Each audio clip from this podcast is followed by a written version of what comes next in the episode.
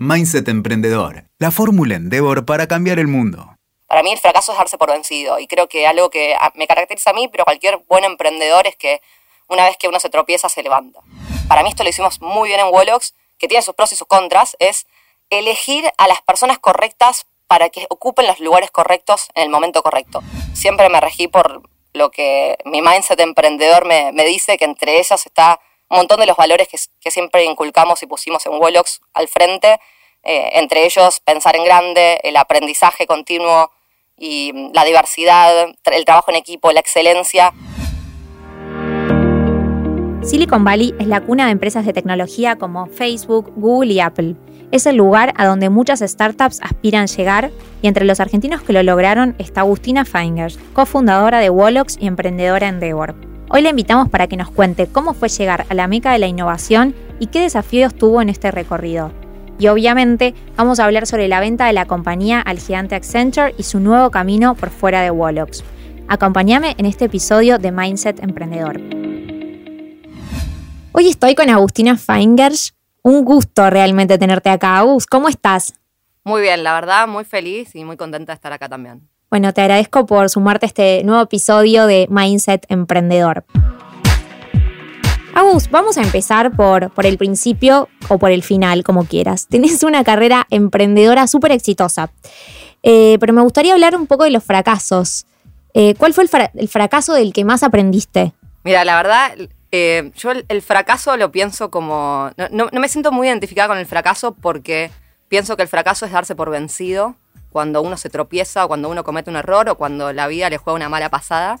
Y creo que como emprendedora siempre intenté levantarme y ser resiliente ante, ante esas caídas. Entonces, eh, creo que lo que más me identifico cuando, me decís fracaso es errores que cometimos eh, o que cometí yo personalmente, malas decisiones que tomé que después me tuve que hacer cargo, quizás no sé, un desembarco en algún país, que por ejemplo en, una ciudad que desembarcamos muy temprano sin un plan claro, que fue en Miami en hace muchísimos años, pero la realidad es que yo fui parte del desembarco, fui, la verdad que no teníamos un plan muy estipulado, digamos, que, nos pudiera ayudar a hacer un desembarco con un go-to-market bien pensado, con benchmark bien hecho, no teníamos los suficientes contactos, las relaciones bien, bien formadas ahí.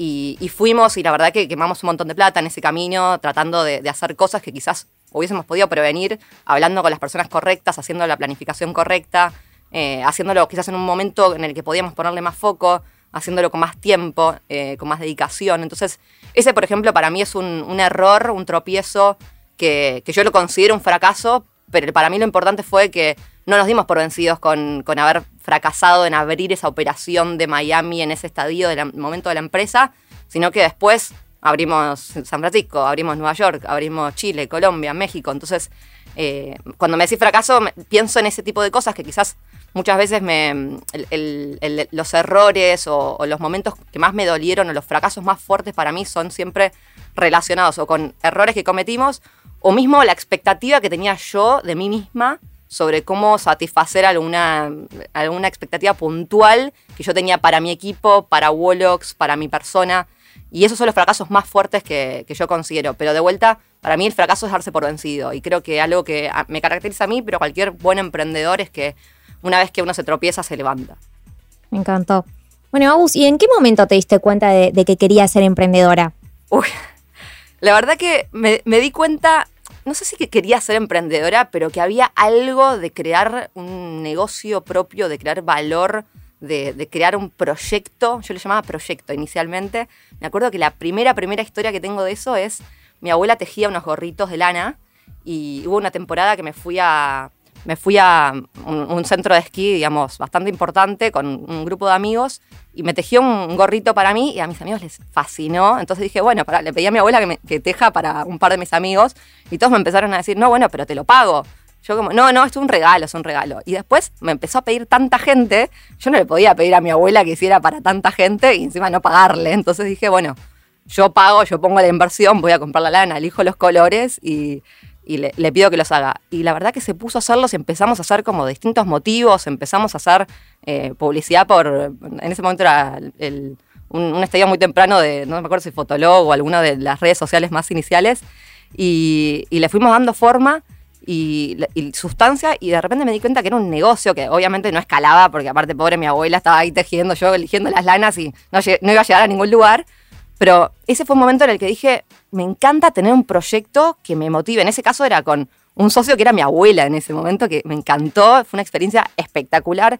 Y ahí sí me di cuenta que yo no podía, digamos, estudiar y no hacer nada más. Yo tenía que siempre tener un proyecto que, me, que era el que al final, al fin y al cabo, me daba la energía. Y, así fue como empecé a crear esos proyectos, side projects, que en algún momento fue eh, traer una hackathon de, talla de Estados Unidos a, Latinoamérica, Argentina, a Chile, y ese tipo de cosas me, me motivaban muchísimo.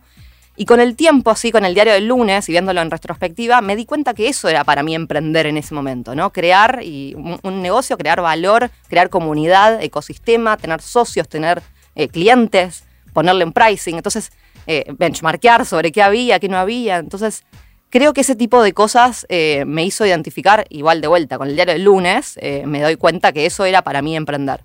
Y, y bueno, y después obviamente surgió Wolox. ¿Y cómo aparece Wolox? Pasamos de los gorritos a Wolox. Sí, bueno, no, no. En el camino, en el camino hubo un montón de, proyectos fallidos. ahí, si, si, querés fracasos, creo que tuvo un montón. Em, pero, pero cuando conocí a, mis socios, en su momento estábamos estudiando. Yo estaba en tercer año de la facultad. La verdad que me quedaba un montón todavía. Pero como te dije, yo me di cuenta que no podía solamente estudiar. Era algo que no me, no me llenaba. No me llenaba el alma, no me llenaba el tiempo, no me llenaba la, de energía. Y, cuando se dio esta oportunidad de, emprender, que al, principio yo Wolox lo veía como un side project mientras, arranca, mientras estudiaba. Y la verdad que se terminó convirtiendo en el proyecto de vida. Eh, así que surge de, conocer las personas correctas, de entender que hay siempre un proyecto que a mí me, llena el, alma, de llena de energía. Y, bueno, en, ese momento se, dio el timing, se dio la oportunidad y, algo que me caracteriza mucho a mí es cuando veo la oportunidad y lo siento, más allá de que lo racionalizo y trato de poner, de poner una justificación de por qué lo estoy haciendo, pero voy y lo tomo, me tiro a la pileta con eso.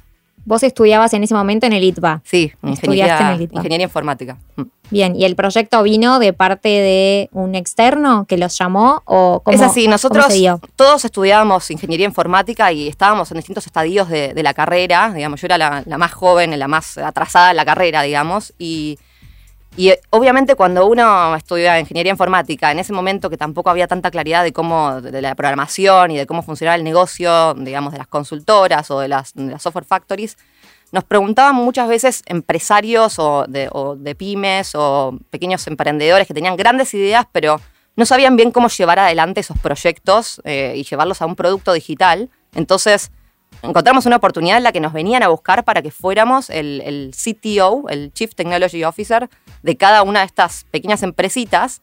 Y como nos venían a buscar a, muchos de nosotros, dijimos, ¿por qué no unimos estas fuerzas y hacemos, digamos, un equipo entero que se dedique a ser ese partner de tecnología, y no una sola persona, sino el partner, y que ayude no solamente a, eh, hacer un, un desarrollo de software particular una sola persona, sino a armar una estrategia de producto entender dónde están los pains del, negocio, del mercado, ayudar a armar un producto digital, diseñarlo y después desarrollarlo, ¿no? Entonces, con esa idea empezamos a crear productos digitales y muchas veces eh, arrancamos eh, empresas de cero, porque había muchos emprendedores que se nos acercaban y nos decían, mira, no tengo nada, tengo un PowerPoint.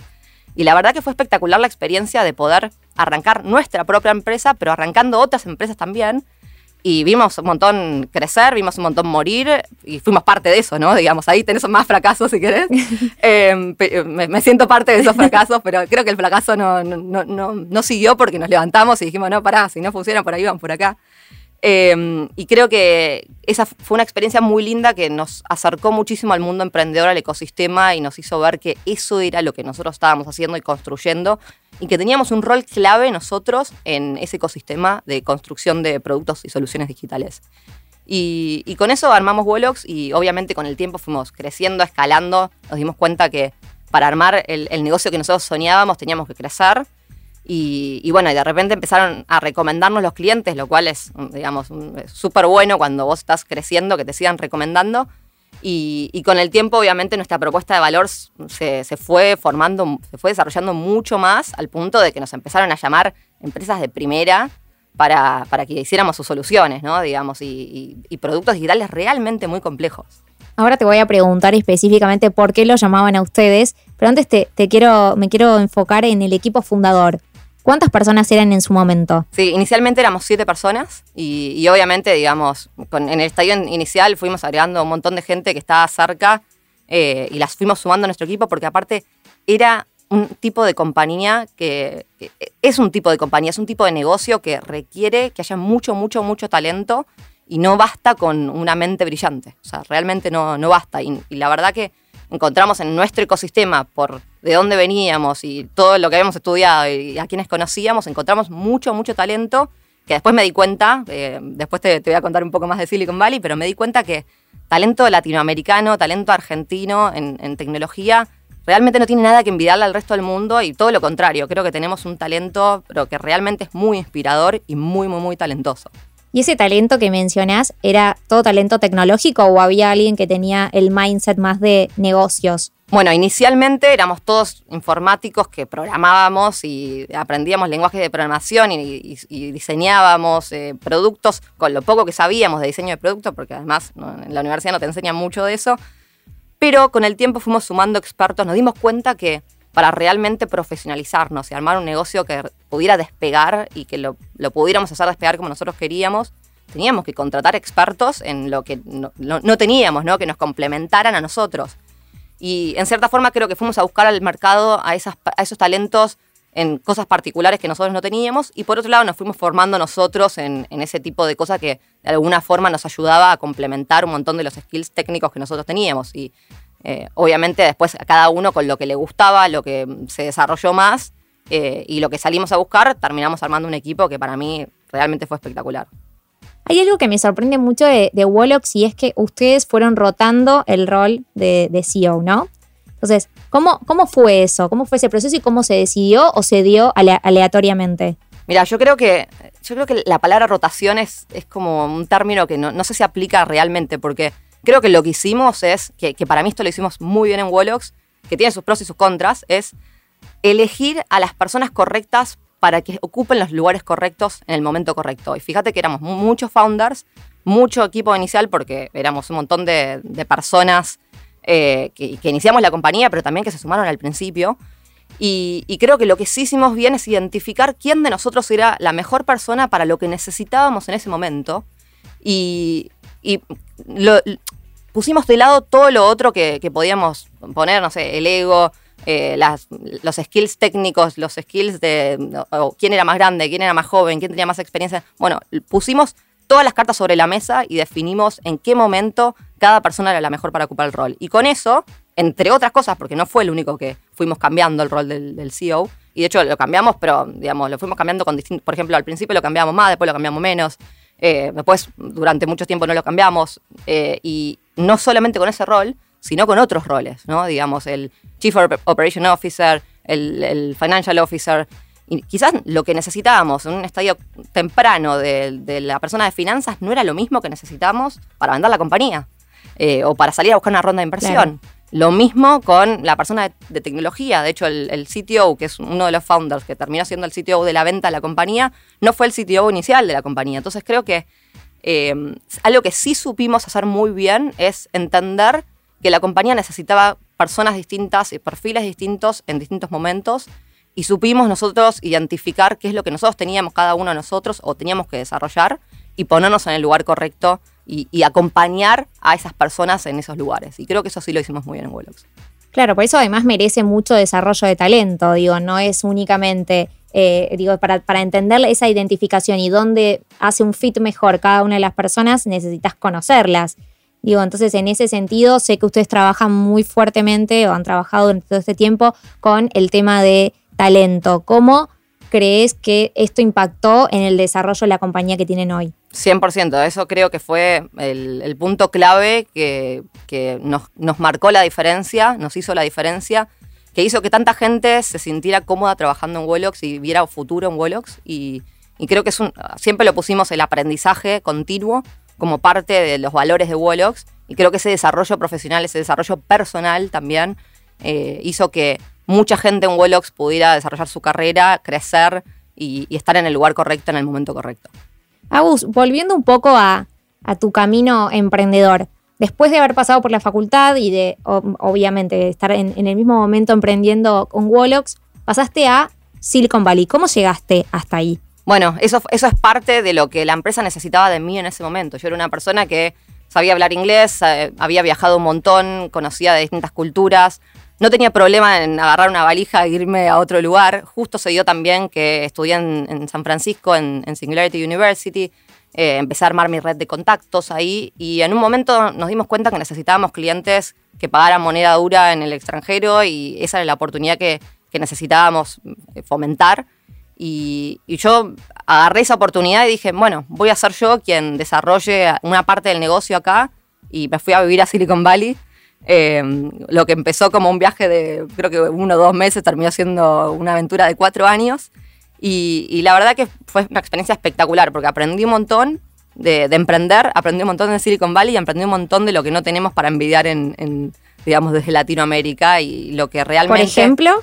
Y yo creo que el talento, que es una de las cosas que, ya te dije, creo que obviamente no, voy a decir que no hay talento en Silicon Valley, me parece que hay un talentazo y creo que hay eh, muchas condiciones y muchas herramientas que hacen que ese talento vea su mayor potencial y creo que ahí es la donde está la, clave de la diferencia entre lo que puede ser Latinoamérica y lo que puede ser Silicon Valley, que creo que igual un poco está cambiando con, el tiempo y más en un mundo tan globalizado post-pandémico.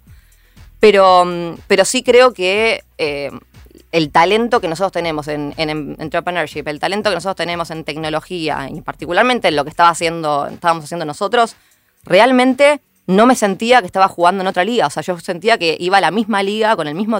Obviamente era una liga superior, pero con el mismo talento y podíamos defendernos tranquilamente y, sobresalir. Y, eso me hizo darme cuenta que un montón de, lo que uno idealiza esas cosas, ¿no? Eh, por, razón por la cual en un momento, eh, no, no, fue la única, pero razón por la cual decidí volver a Latinoamérica, decidí volver a Argentina, decidí volver cerca a mi equipo, obviamente también por, por el liderazgo y el rol que, que, ocupaba en ese momento y lo que la compañía necesitaba de mí, pero también porque creí en el proyecto de Latinoamérica y talento de Argentina y de Latinoamérica para el mundo. Y eso es algo que creí y lo que sigo creyendo. ¿Y vos cómo viviste personalmente esa etapa de Silicon Valley? Bueno, fue una etapa eh, que yo la, vivo hoy con mucha felicidad, pero fue dura, fue muy dura porque estaba sola. Eh, fue, digamos, de mucha soledad. En un momento me, generaba mucha ansiedad. También había diferencia de time zone y eso hacía que con mi equipo pudiera trabajar bastante difícilmente y que, por ejemplo, me tuviese que levantar a las 5 de la mañana para tener una reunión de directorio, que tuviese que, eh, bueno, y después tirar todo el día hablando con clientes y que a las 8 eh, de la noche de, Buenos Aires ya nadie me contestaba nunca más y yo tenía el cliente que me estaba pidiendo algo que tenía razón del otro lado eh, y, tenía que ir a dar la cara sin poder tener atrás un equipo que, pudiera atenderme y, acompañarme en los tiempos que necesitaba. Y mm, obviamente con el tiempo fuimos desarrollando, digamos, un, proceso que permitía que uno pudiera operar inter eh, time zone, pero al principio no, ¿viste? Hasta que te das cuenta de los problemas que surgen con esas cosas, eh, sos vos ahí solo, luchando a capa y espada. Y creo que eso me, hizo muy resiliente, me hizo muy resiliente, pero también fue duro, no, no voy a decir que no fue duro, fue, fue un momento de, mucha soledad y mucha, necesité un montón de contención. Em, pero aprendí un montón y creo que una de las cosas que uno no se puede dar el lujo es de cuando tiene momentos difíciles eh, aprender. Y, eso me hizo más resiliente y me hizo una, creo que mejor emprendedora, por lo menos una emprendedora que, que puede ahora quizás identificar algunas cosas antes, otras no, pero quizás hoy con, el diario del lunes y habiendo aprendido lo que aprendí, eh, tanto en lo que conté antes de Miami como en esto y en miles de otras cosas, creo que hubiese, algunas cosas las hubiese hecho un poco distintas. Eh, y, sí, quizás eso me hubiese alivianado un poco, un poco de la soledad, un poco de, no sé, la ansiedad que me generaba. Eh, y, vivir un poco más, más amena esa experiencia. Pero sin duda fue una experiencia que a mí me cambió la vida y, me hizo mucho más resiliente. ¿Y en qué te apoyabas en esos momentos? En mi equipo, la verdad que en Wellox siempre nos apoyamos mucho en el equipo y, no fue solamente en ese momento, creo que fue siempre. Y, sí, obviamente con la diferencia de time zone y con la lejanía y la verdad que viajar entre San Francisco y Argentina, incluso antes de, la pandemia, era lejísimos, era carísimo, entonces tampoco tratábamos de fomentarlo tanto cuando estábamos ahí eh, bootstrapping o tratando de no, no quemar plata. Y, yo trataba de cuidar mucho, de ser frugal y, digamos, no, necesitar demasiados recursos para poder trabajar y, hacer un buen delivery. Eh, así que me apoyé mucho, mucho, mucho en mi equipo. Obviamente, algo que siempre me sirvió fueron mentores, coaching, eso es algo que lo que siempre me gustó pedir ayuda y, me resolvió un montón de, la contención.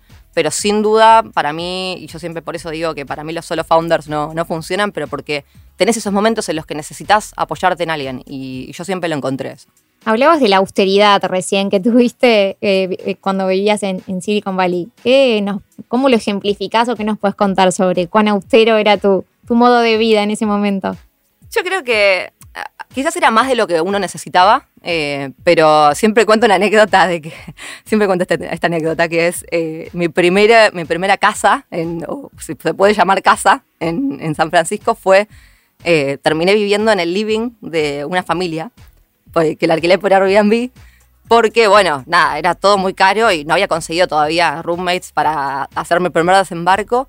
Y, y, conseguí esa familia que la verdad que me trataron súper bien, los entrevisté, me entrevistaron, no, nos conocimos, pero terminé viviendo en el living, ¿viste? Entonces, y algo que no, no sabía antes de, alquilarlo fue que era un living que te separaba del resto del, de la cocina y de los cuartos con una cortinita, con lo cual se escuchaba todo, todo el tiempo, era como que vivíamos todos juntos y yo pensaba que me levantaba a las 5 de la mañana para tener la reunión de directorio y tenía que o hablar despacito o irme a dar una vuelta a, a, tener la col afuera del departamento porque no, no daba. ¿Conocías todos los eh, problemas maritales de no, la no, familia? Yo hacía todo, vivía con el perro, con la familia, dos hijos, todos. Estábamos todos ahí felices, eh, fanáticos de Wolox, me, me pedía la remera.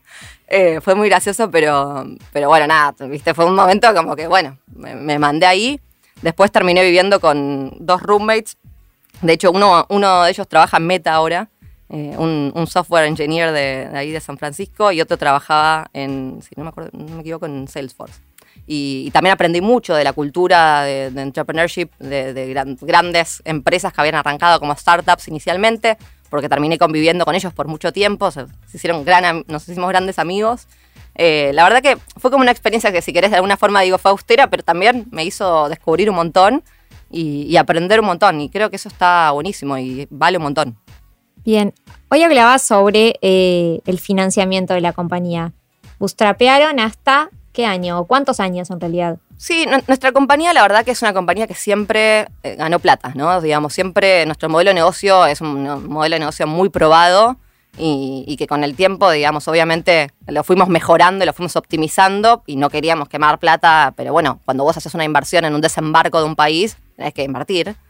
Eh, pero inicialmente decidimos no, no, levantar plata, después levantamos con, digamos, Angels y Family and, Family and Friends. La verdad que fuimos levantando pequeños tickets y algunos tickets un poco más grandes durante el tiempo, pero no era una compañía que realmente requería un nivel de inversión de venture capital y de crecimiento, digamos, extraordinario porque podíamos crecer con nuestro propio cash flow. Y eso para mí siempre fue importante no solamente que funcionara así, que fuera ese tipo de, de empresa, sino que fuéramos conscientes de que obviamente podíamos salir a buscar un, unos tickets más grandes, que después, de hecho, buscamos algún ticket más grande, pero no necesitábamos ese nivel de, inversión y de, y de vértigo si ya podíamos crecer a los ratios que estábamos creciendo, que ya realmente para una empresa que crece tanto en, en cantidad de personas era bastante vertiginoso. Entonces, no hacía falta, digamos, ese, por el modelo de negocio y por el tipo de negocio, es un negocio de servicio, de consultoría y no, no requería eso. Eh, así que fue una decisión muy consciente hacer eso, pero creo que también no solamente fue una decisión, sino que fue muy atinado a nuestro modelo, no a nuestro cap table, cómo, digamos, cómo arrancamos, cómo lo fuimos creciendo, cómo lo fuimos evolucionando. Y, la verdad que dentro de todo creo que hicimos un, un buen trabajo con eso. Agus, ¿cuál es la propuesta de valor de Wolox que hace que las empresas la elijan por sobre la cantidad de competencia que hay en el mercado? Mira, creo que es un, negocio de confianza y, creo que la confianza nosotros la generábamos con el empeño y la entrega que le poníamos y la dedicación que le poníamos al, al Obviamente el talento era bueno y, la entrega que nosotros dábamos para el cliente era muy distinta y también teníamos esas recomendaciones. Creo que el, cuando es un negocio de confianza también las recomendaciones valen un montón. Y nuestros primeros clientes en Silicon Valley fueron recomendaciones de clientes de Latinoamérica que tuvieron una muy buena experiencia y que dieron el voto de confianza en decir, mira, si esta persona que yo conozco mucho y me recomendó con ustedes, lo voy a hacer con ustedes. Y una vez que entraban con nosotros, que esa era la forma de llegar, el canal para llegar, la verdad que se dan cuenta que nuestro equipo estaba ahí para dejar todo en la cancha. Y creo que eso te diferencia cuando uno, cuando hay tanto haciendo lo mismo y cuando hay mucho talento, creo que lo que te diferencia es ser ese equipo que, puede aportar valor de distintas formas. Creo que poner equipos multidisciplinarios, no solamente técnicos, sino que tuvieran algunos aspectos distintos, algunos perfiles. Nosotros le poníamos mucho foco al que el equipo fuera diverso y multidisciplinario. Eh, hacía que los productos terminaran saliendo mejor y, eso creo que también lo valoraban mucho los clientes. Entonces, por un lado es la confianza de la recomendación de word of mouth. De hecho, nunca invertimos plata nosotros en, ads o en, cosas de, marketing para fomentar eh, canales tradicionales de, generación de leads porque el, negocio que nos venía orgánicamente era suficientemente bueno para crecer. Y, y, creo que eso, incluso en Estados Unidos, donde es un mercado mucho más difícil, incluso en Silicon Valley, y donde hay un montón de competencia, pero también hay un montón de necesidad, ahí nos pudimos lucir. La verdad que pudimos hacer un buen trabajo y una vez que nos contrataban por primera vez, nos volvían a contratar. Y eso habla muy bien del, trabajo. Bien, Agus. En alguna charla te escuché decir que las grandes empresas son grandes porque cuando eran pequeñas soñaron en grande. ¿Soñaste en algún momento vender tu compañía a un gigante como, como Accenture? Es una, es una muy buena frase que, alguna vez dije, pero no la inventé yo. Eh, realmente creo que, que es cierto y yo creo que ninguna persona, ningún emprendedor sueña con crear una compañía para venderla, o creo que si lo sueña, creo que es el foco equivocado. Eh, sin duda, soñamos en, grande, soñamos en, que nuestra compañía pudiera realmente crecer, trascendernos a nosotros y generar valor y, agregar valor por encima de lo que hoy nosotros como individuos podíamos eh, hacer pero creo que nunca me imaginé eso y de hecho fue una de las personas que más le costó aceptar que estábamos decidiendo eso. Pero, pero viéndolo con el diario del lunes y la verdad que estoy muy, muy, muy feliz, muy orgullosa de lo que el equipo construyó y lo que pudimos, eh, que pudimos desembarcar Wolox en un puerto, digamos, de primera como es Accenture. Para mí Accenture es una empresa espectacular. Estoy realmente muy orgullosa de que pudimos llegar a un acuerdo con, con ellos y que se dio la oportunidad y que nos vinieron a buscar y que apostaron por nosotros. Pero no, no te voy a decir que lo soñé desde el día cero porque no es cierto. Pero sí estoy muy, muy, muy, muy contenta, muy en paz y muy orgullosa con, con esa decisión. ¿Y cómo fue ese proceso de decisión? ¿Cómo impactó en vos, AUS, e internamente también en, en, el equipo? Fue un proceso muy largo que le, nos dimos tiempo, nos dimos tiempo para procesarlo. No ¿Cuánto? Te diría que como ocho meses. Eh, nos dimos tiempo, o sea, en, total fue como ocho meses, nos dimos tiempo para, primero para darnos cuenta de que de la oportunidad que teníamos por delante, o las oportunidades que teníamos por delante, que eran un montón, no solamente era esta, eh, y no solamente de vender la compañía, teníamos un montón de oportunidades.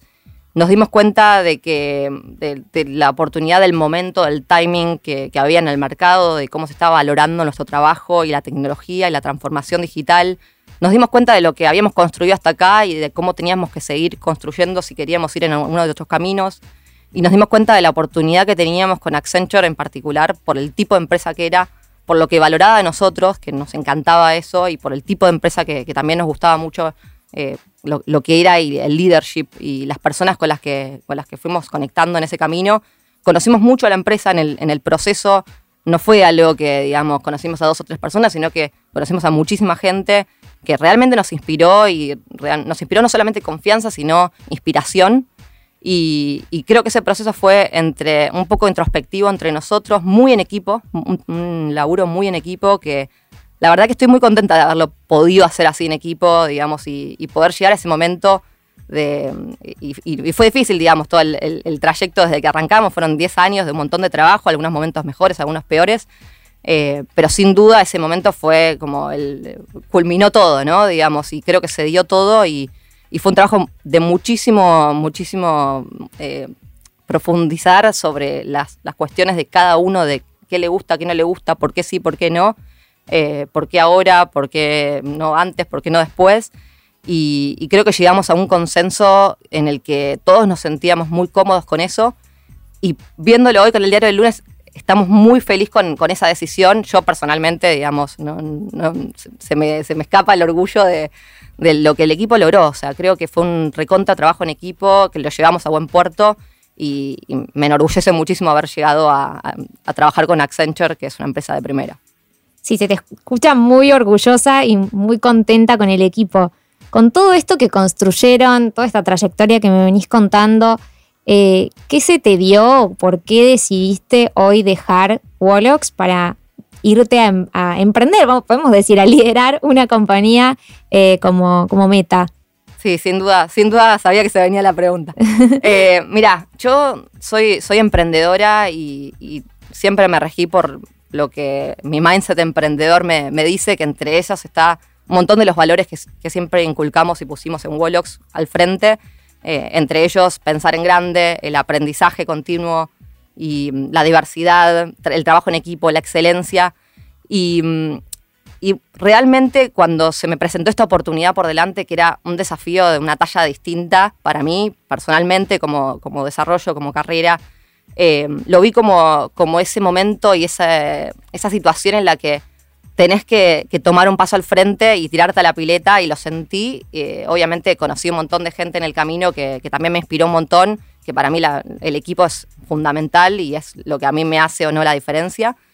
Y, cuando me presentaron un desafío así y, lo hizo un doble clic, digamos, como para entender un poco más de qué se trataba y qué podía, qué nivel de impacto podía llegar a tener, cuando ya llegas a, un punto en el que hiciste un montón y estás tan orgulloso como que decís, bueno, ¿cómo, cómo sigue esto? ¿no? Y, con esto lo vi en una oportunidad muy clara. Entonces, que no, que no significa que no lo hubiese podido seguir haciendo en Wallox o en Accenture en otro lugar, pero lo vi con algo muy claro, muy concreto en este momento y mi instinto, si querés, emprendedor, mi mindset de, seguir creciendo y de seguir buscando desafíos y seguir pensando en grande y no conformarme, eh, salirme mucho de mi zona de confort. Pensá que estoy cambiando bastante de, rubro, si querés.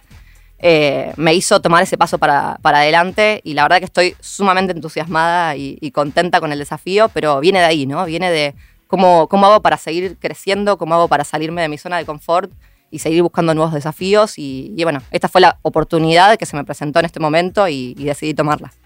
Obviamente, qué bueno, Agus. La verdad que se, te escucha muy motivada y todavía no empezaste. Sí. Para el momento en el que estamos grabando el podcast, todavía no, no empezaste, así que. Así que vamos a tener algunas próximas charlas en donde nos vas a poder ir contando más sobre este nuevo rol. Me quedó una pregunta más, ya que hablaste bastante de los mentores. Sí. Y es qué rol ocupó Endeavor en todo este proceso eh, de emprendedor en el que en realidad entró ya en tu estadio más avanzado, en el estadio más avanzado de crecimiento de Wallox? Está buenísima la pregunta porque aparte tengo mucho agradecimiento con, con Endeavor, creo que es una organización que le pone todo a tratar de, ver cómo te puede ayudar en cada momento que estés. Creo que Endeavor se asegura de, de tener ese, ese acompañamiento en distintos momentos. Yo a ver, mentores Endeavor, no, no puedo agradecerles más también al el, acompañamiento de esos mentores. todos los mentores míos saben quiénes son.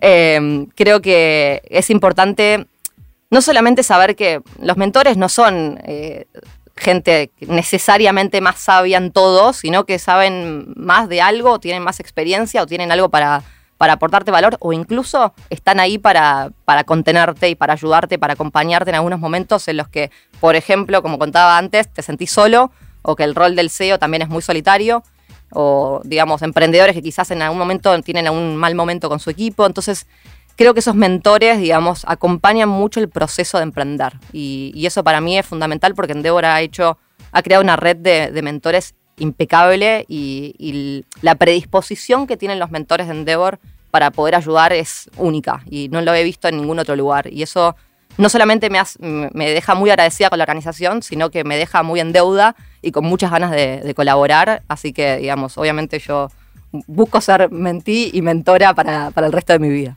Eh, para cerrar, Agus, me gustaría que le dejes un mensaje a los emprendedores que recién están empezando, jóvenes, quizás no tan jóvenes, que se deciden hoy en día a, emprender. Eh, digo, después de todo este recorrido que, venimos charlando, ¿qué claves o qué consejos le darías vos a alguien que recién está arrancando? Bien, eh, el primero es que el camino emprendedor es durísimo y no es para todos. Y creo que también aceptar que no es para todos es parte de entender el camino emprendedor. Y, los que sí decidimos ir en ese camino, también sabemos que hay muchos momentos que son muy difíciles y creo que es fundamental estar bien acompañado y en, eso creo que en, los socios, en el ecosistema, eh, tener mentores, tener una red de, apoyo, ¿no? Y creo que eso es fundamental. a mí me hizo mucho, mucho la diferencia. De hecho, si no hubiese tenido el equipo que, tenía, muy difícilmente hubiese llegado a donde estoy hoy. Y eso para empezar, ¿no? Creo que entender uno qué quiere de su vida y, entender que no es para todos también, porque conozco también mucha gente como emprender, emprender, emprender, bueno, pero no es para todos tampoco. Creo que también hay lugar para gente que quiere ser first followers de, de emprendedores que sí, digamos, decidieron emprender y sí tienen esa capacidad de, de sostenerse en el tiempo con, esa resiliencia y con un montón de cosas que requiere emprender, que no necesariamente te hace mejor. Pero sí creo que los emprendedores que, mejor les fue son los que pudieron hacer el proceso de disfrutar el camino. Y suena cliché, pero la verdad que lo pienso realmente y es algo que a mí me cambió la vida cuando empecé a disfrutar mucho más de lo que hacía del camino, de mi equipo, eh, cuando empecé a celebrar los éxitos y levantarme con los fracasos, cuando me di cuenta de que si una persona que estaba mal y estaba en mi equipo, era mi responsabilidad en ese momento que yo estaba mejor darle una mano o al revés, que cuando me dieron una mano me puse tan contenta a veces. Entonces creo que ese clic de, disfrutar el camino realmente hace que, uno pueda, no solamente, es una maratón, ¿no? Digamos, esto no es eh, llegás a un lugar y ya está. Y la verdad que cuando llegas no hay nada. Entonces eh, creo que ni, llegué, pero las pasos que llegué creo que tampoco no hay, no, hay nada, digamos, un aplauso, ¿viste? Creo que el aplauso te lo podés, te lo podés dar a vos mismo, te lo puede dar otro en el camino. Y lo que sí hay es un montón de construcción en equipos, y lo que sí hay es construcción de valor, lo que sí hay son momentos difíciles y momentos buenísimos, y creo que acompañarse y celebrar los buenos momentos eh, es lo mejor que podemos hacer y disfrutar ese camino. Si no, la verdad que nada tiene sentido. Bueno, siempre abiertos a recibir consejos y sugerencias, mentorías de, de vos, de, de, Agus. Así que bueno, muchas gracias Agus por este rato. Me encantó la charla, espero que a vos también. Y bueno, nos vemos próximamente para hablar quizás ya de tu próximo camino. Un placer y cuando quieran. Muchas gracias. Gracias. Escuchaste Mindset Emprendedor. WeToker. Sumamos las partes.